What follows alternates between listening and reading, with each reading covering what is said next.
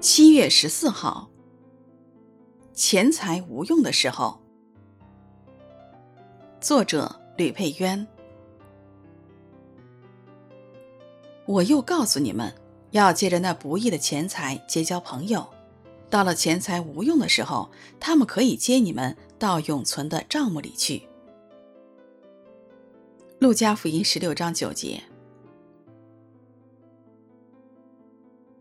主耶稣告诉门徒，钱财有两个特点：第一，叫不义的钱财，因为在这堕落败坏、不义的世界里，钱财被人用来做不义的事儿，所以是不义的钱财。神给我们基督徒的钱财，我们要正确使用，要记住，这钱不是我们的，是主耶稣托付给我们管理的，我们要向主交账。第二。叫无用的钱财，因为钱财有一天会无用。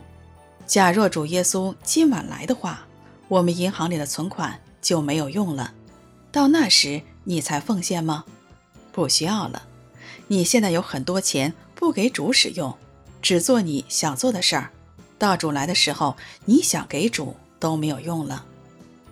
在主耶稣的比喻里。不义的管家用不义的钱财结交不义的朋友，将来他们可以接他去养老。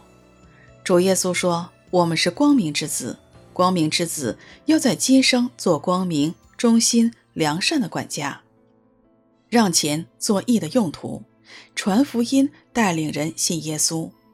到钱财无用的时候，你和主内的家人朋友一起进入到永生的帐目里去。”我们为主所做的，没有一样是白费的。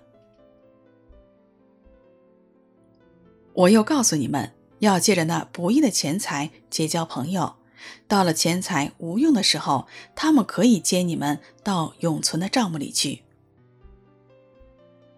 路加福音十六章九节。